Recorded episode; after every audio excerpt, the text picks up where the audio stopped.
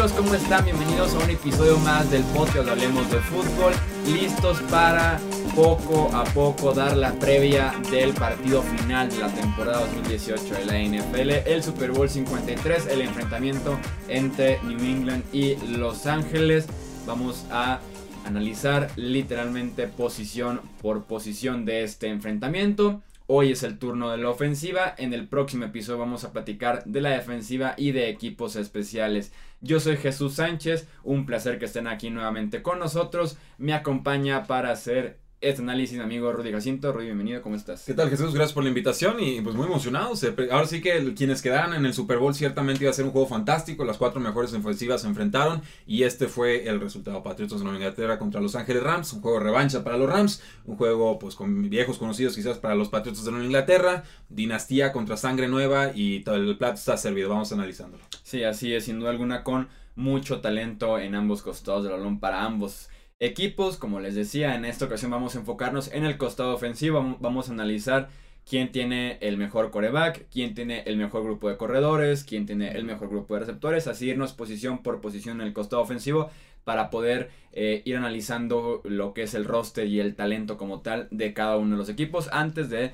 pasar oficialmente en unos episodios a la previa. 7 yardas, un touchdown y apenas una intercepción contra una de las mejores defensivas en toda la NFL. Es cierto, tuvieron un inicio muy, muy, muy lento contra los Santos de Nueva Orleans, pero en la segunda mitad y un poquito antes incluso, Jared Goff empezó a aparecer con jugadas grandes, sobre todo ese pase en profundidad al lado izquierdo con Brandon Cooks, que pues de alguna manera prepara el campo para que los Rams pudieran intentar su remontada. Se le critica mucho a Jared Goff de ser un quarterback de sistema, de ser alguien que tiene que estar protegido por una buena línea ofensiva, por un juego terrestre fuerte con Todd Gurley, ahora por, por CJ Anderson, salas cerradas, etcétera. Alguien que tiene que estar funcionando o disfrazando eh, sus carencias, digamos, como quarterback con esquemas. Sin embargo, yo vi a un Jared Goff muy crecido en este partido contra los Santos, un coreback que pasaba fuera del bolsillo, que escapaba ante la presión, que aguantaba el golpe y alcanzaba a sacar ese pase en tercera y nueve, sobre todo con Gerald Everett por un lado y con Tyler Higby por el otro. Vi un coreback contempla, un coreback que se le está creyendo, un coreback eh, que tiene capacidad, que está apenas en su tercer año en la NFL, pero si algo hemos aprendido de temporadas recientes es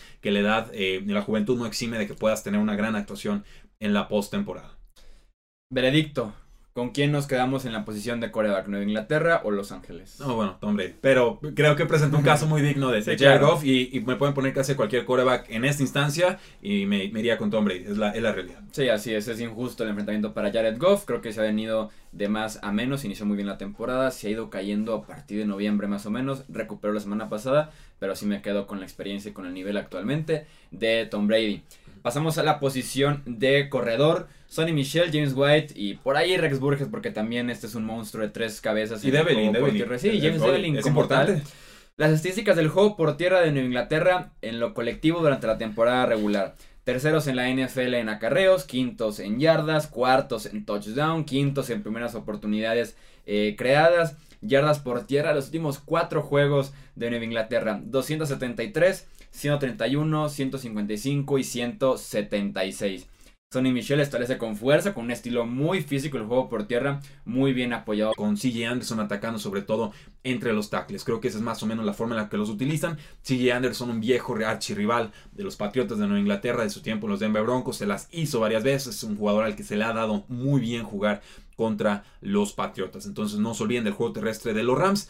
Eh, se enfrentarían a una, buena defensa terrestre, es cierto, pero eh, mucho de lo que hacen ofensivamente los Ángeles Rams depende del play action. Y para tener un play action, por lo primero que tienes que hacer es poder vender esa, amenaza de juego eh, terrestre. Entonces, definitivamente, ojo con el que por mucho tiempo fue candidato al MVP y por quien se ha demostrado sigue siendo un jugador muy capaz en C. Anderson. La respuesta a la pregunta que preferimos en el juego por tierra, si Nueva Inglaterra o Los Ángeles Depende totalmente de qué versión de Todd Gurley vamos a recibir de él en el Super Bowl. Yo no creo que esté lesionado porque ya lo hizo bien contra Dallas. Creo que tenía razón, simplemente jugó mal frente a Nueva Orleans. Una, una intercepción se había desconcentrado. Sí, y una antes también fue un drop en tercera oportunidad y luego otro drop para la intercepción. Entonces, va a depender de la versión de Todd Gurley. Suponiendo que no está lesionado, que tenemos esa versión similar a la del MVP de 21 touchdowns en tiempo en temporada regular. ¿A quién elegimos? ¿Rams o Pats? Yo me quedo con el juego por tierra de los Rams. Porque Todd Gurley me parece hoy por hoy el mejor corredor de la NFL, si no es que uno de los dos, tres mejores. Mm. Y no se puede ignorar este hecho de tener un candidato MVP como Todd Gurley en tu backfield. Sí, eh, Yo creo que si hablamos de mejores corredores, quizás me quedaría con Ezekiel Elliott. Me parece el corredor más completo y creo que no le ayuda nada en sistema y aún así produce de forma bestial. Si hablamos específicamente de este juego, y no va a ser por talento, va a ser por esquema, yo me quedo con el ataque terrestre de los Patriotas de Nueva Inglaterra. Eh, lo he venido comentando en, otros eh, espacios. Acostumbren a ver esta versión ofensiva de los Patriotas. Esto va a ser como va a funcionar los Patriotas de aquí hasta que se retire eh, Tom Brady. Ya el brazo profundo no está ahí, o sea, no, no, es, no tiene nada de malo decirlo. No, lo ha venido adoleciendo quizás de hace 10 años y pues mientras más años cumplan, más lo va a sentir. Pero yo veo un juego terrestre muy balanceado, muy fuerte con el jugador revelación Sonny Mitchell, el primero con 5 touchdowns en una postemporada como novato en la historia, el último que lo logró como jugador ya veterano fue Terrell Day. Importantes para una Inglaterra, interesadas oportunidades cuando se requiere de tomar la ventaja en la última serie ofensiva, una recepción imposible como en el Super Bowl 51 y además fuera de un par de partidos en la temporada, Edelman parece que ha sido el mismo de siempre, se ha visto bien, Tuvo contra los Jets 21 yardas por recepción, 151 yardas contra los Chargers, convirtió muchas terceras oportunidades contra los Chiefs. Entonces en la temporada realmente ha sido buena eh, la cuestión de Edelman. Por momentos tal vez se le ha notado la edad, que viene de la lesión y de la suspensión. Pero creo que a partir de diciembre ha sido el Edelman de toda la vida, sobre todo con esa química que tiene eterna ya con Tom Brady.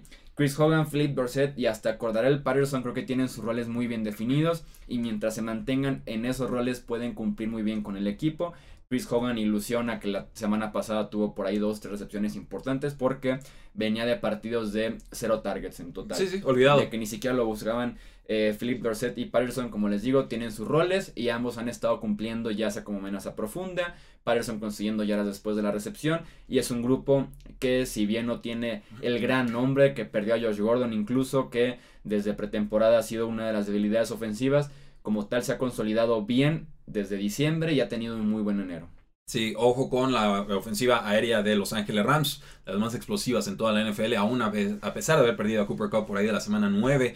Eh, estamos hablando de Brandon Cooks, un viejo conocido para los Patriotas de Nueva Inglaterra, otra temporada con más de mil yardas, importantísimo, tan pronto lo tuvieron los Rams en esta offseason vía trade, le dieron la extensión de contrato. ¿Por qué? Porque sabían que era la pieza clave que les había estado haciendo falta. Hablamos de Robert Woods, un jugador que te puede atacar por banda y te puede atacar sobre todo en el slot. Ahorita ya juega más en el slot a partir de la versión del mismo de Cooper Cup, un jugador muy talentoso, muy técnico, muy inteligente, sabe atacar los espacios, consigue yardas después de recepción, manos muy seguras. En general es un jugador completísimo. Para mí podría ser incluso ese factor X del partido, porque si hablamos de, amenazas claras a la ofensiva, creo que los Patriotas tienen bien diagnosticado que Cooks sería esa amenaza en, el del bombazo de 50 yardas para anotación. Eh, no ha sido tan afectado por estas lesiones tanto en la espalda como en la rodilla.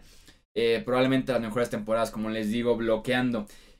Vintage Rob Gronkowski contra los Chiefs, por lo menos en un par o tres jugadas en lo que va del partido. Contra un safety que también viene de recuperarse. Sí, que también viene de recuperarse y que incluso estaba jugando peor de lo que está ayudando realmente a los Chiefs. Eh, convierte un tercer y cinco en una ruta sim, clásica de Rob Gronkowski ganando el uno contra uno, ganando el salto, después un tercer y diez con un slant, también lo gana muy bien desde que inicia la ruta, venía de un partido de una sola recepción contra los Chargers, entonces seguimos sin tener esa versión de Rob Gronkowski dominante como el del Super Bowl pasado, que nos dio nueve recepciones y más de 100 yardas con un par de anotaciones, pero por lo menos en jugadas puntuales, en algunas terceras oportunidades. Tal vez en zona roja nos puede seguir entregando buenas versiones porque sigue teniendo un físico dominante, sigue corriendo muy buenas rutas y lo puede aprovechar en el Super Bowl 53 frente a los Rams. Bueno, a partir de la lesión de Cooper Cup, los Rams eh, sufrieron a la ofensiva. Decíamos, bueno, el antídoto que ha encontrado Sean McVay en su ofensiva y en sus esquemas es pasar de formaciones con un corredor y un, y un ala cerrada, o sea, con tres receptores abiertos, a usar solamente dos receptores abiertos y más bien favorecer el juego con dos alas cerradas. Y por eso son importantes tanto Tyler Higby, jugador de tercer año, como Gerald Everett, que fue eh, la primera selección de los Rams el año pasado, creo que fue seleccionado en segunda ronda, un jugador que a mí me recuerda mucho, Jordan Reed, sin todas las eh, lesiones. Tyler Higby atrapó 4 de 4 pasos para 25 yardas y un touchdown en la final contra los Santos de Nueva Orleans. Por ahí una jugada grande que se les quedó, eh, pues les fallan por, por un pase, pero creo que la química ahí está con Jared Goff, los usa como válvula de escape. Lo de Gerald Everett eh, lo vieron incluso con el partido contra los Kansas City Chiefs. Cuando lo buscan, lo encuentran en, como amenaza profunda. Con un pasecito de 5 yardas te lo convierte en uno de 30 de 40. Es un jugador con condiciones atléticas verdaderamente muy, muy formidable. Es un jugador que yo le he tenido muy puesto el ojo desde que entró a la NFL. Y creo que en la medida en la que le van dando mayores oportunidades, va respondiendo más y más este jugador. No tienen el caché, no tienen el nombre de un Robert Gronkowski, pero creo que por esquema y por lo que ofrecen a la ofensiva pueden tener el mismo mayor impacto que, el mismo Gronk. A Joey Bosa, Melvin Ingram, Chris Jones, D. Ford, Justin Houston, que sobran los Pro Bowls eh, con estos cinco defensivos eh, juntos. Mencionaba ya las estadísticas también por tierra en Inglaterra, top 5 en acarreos, yardas, touchdowns, primeras oportunidades. Eh, también cortesía del interior de esta línea ofensiva, principalmente Dave Andrews y Shaq Mason han dado partidos dominantes y han dado partidos en los que no solo han ganado en la línea de golpeo, sino que constantemente los desbloqueando en el segundo nivel. Es valiosísimo eso para conseguir a partir de 5 yardas para arriba. Se le nota fácilmente aún en el partido, puedes darte cuenta cómo están bloqueando ya en el segundo nivel en Nueva Inglaterra. Y estos 5, como les digo, fácil defenderlos porque son la mejor línea ofensiva actualmente. Sí, es el bueno, vamos, eh, pero tengo que hacer el contraargumento. Tackle izquierdo a derecha, Andrew Whitworth y el guardia izquierdo, Roger Saffold. Y luego está John Sullivan de centro, Austin Blythe y tenemos al tackle Rob Havenstein en el lado derecho. Son nombres buenos, o sea, a lo largo de la campaña yo te hubiera dicho la línea ofensiva de Los Ángeles Rams de las mejores en toda la NFL y claramente superior a la de los Patriotas. Lo que ha sucedido con los Patriotas es que Dante Scarnecchia es un mago y encontró la fórmula perfecta y están jugando, pareciera muy por encima de sus posibilidades, o quizás desactivó un talento ahí nato que tenían, porque en realidad eh, es muy inexplicable en muchos sentidos. Hay mucho dinero invertido de Los Ángeles Rams y picks altos invertidos en esta línea ofensiva, y sin embargo, yo sí veo un mayor rendimiento con la de los Patriotas de Nueva Inglaterra, entonces no le voy a jugar al tonto. En esos momentos, la línea ofensiva de los Patriotas, eh, claramente, pues creo que fue la mejor que llegó a toda postemporada, no lo esperábamos, pero eh, así se ha consolidado, y como bien dices, bueno, normalmente el guion de juego que a Tom Brady se le complica es que le llegue la presión por el centro del campo. Y aquí hay un, un Su y hay otros tantos nombres. Aaron Donald. Eh, Aaron Donald y Michael Brockers y Dante Fowler. es un pass rush muy, muy fuerte. Pero por primera vez en mucho tiempo creo que eso no está preocupando tanto a los Patriotas de Nueva Inglaterra y que pueden ahí más o menos acomodarse por el, la forma en la que están rindiendo sus jugadores uno a uno. Sí, así es una buena línea ofensiva de los Rams, sin duda alguna. Me da gusto por Whitworth, que tiene 37 años, que son veteranos respetados en toda la NFL.